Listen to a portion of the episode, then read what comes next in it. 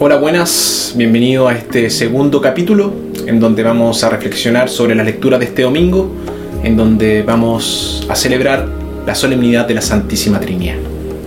Nuestra primera lectura está tomada del libro de Deuteronomio, capítulo 4, del 32 al 34 y versículo 39 al 40.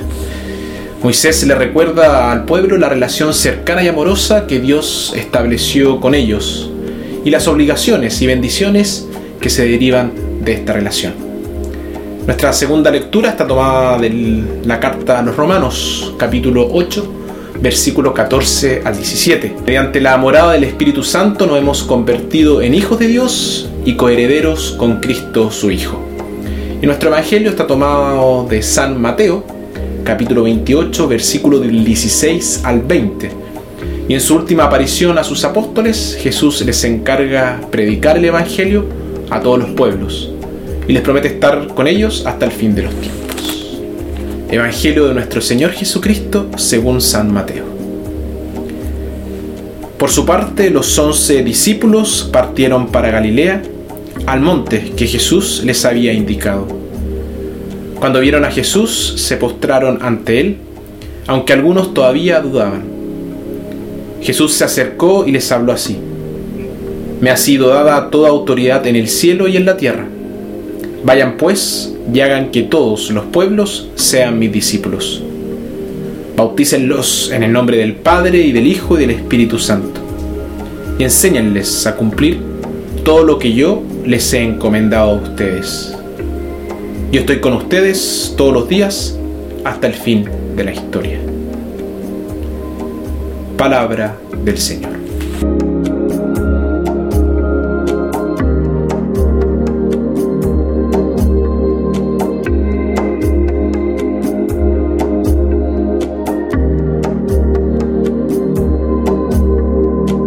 Un hombre fue confinado en una celda en la prisión y su única vista del mundo exterior era a través de una pequeña ventana en lo alto de la pared. Al principio odiaba su encierro y despreciaba la miserable visión que tenía del mundo exterior, que era el único mundo en el que creía. Pero pasó el tiempo y esa pequeña ventana se convirtió en su amiga. Es cierto que solo ofrecía pequeños bocados de una vida, una brisna de nube, un pájaro volando libremente, un avión que pasaba, una hoja que caía, una gota de lluvia, un copo de nieve. Pero se dio cuenta de que esto no era tan malo, lo obligó a concentrarse en lo particular y hacer mucho de poco. Se asombró al descubrir cuánta vida puede haber en una pequeña muestra. A veces la vista desde la ventana era poco profunda y opaca, y el mundo apareció terminar en esa ventana. Pero otras veces la ventana se abría a un cielo azul y vacío. Luego le dio acceso al infinito y sintió despertar en su interior anhelos trascendentes que nunca supo que estaban allí. Así la pequeña ventana le ayudó a apreciar las cosas del cielo, así como las cosas de la tierra.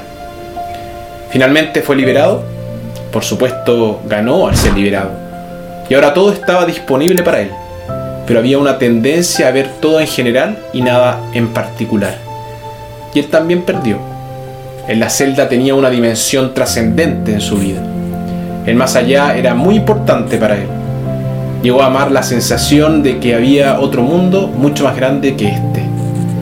Y ahora temía que ese sentimiento, ese anhelo, sumergido en la trivialidad, volviera a dormirse o muriera de abandono. La fe nos proporciona una ventana al más allá, nos da acceso a otro mundo, el mundo de lo eterno, el mundo de Dios. Pero nuestra preocupación por el aquí y ahora puede privarnos del más allá, puede tender una cortina sobre la ventana. Sin embargo, aunque podamos enterrar nuestros anhelos trascendentes, no podemos extinguirlos. Cuando nos permitimos desconectarnos de Dios, ocurre una pérdida enorme. Una vez leí una frase que decía, cuando era joven era religioso de una manera irreflexiva, ahora no lo soy, pero soy consciente de un espacio donde estaba Dios. Para nosotros también existe el deseo de poseer algo más allá del mundo que conocemos, más allá de nosotros mismos, incluso más allá de nuestro poder de imaginar. Y aquí es donde entra nuestra fe. Dios es Padre, Hijo y Espíritu Santo. En Dios el Padre tenemos un Padre que se preocupa profundamente por nosotros. En Jesús tenemos un hermano que murió por nosotros y que ha prometido permanecer con nosotros para siempre. Y en el Espíritu Santo tenemos un alentador que nos guía al reino de la eternidad.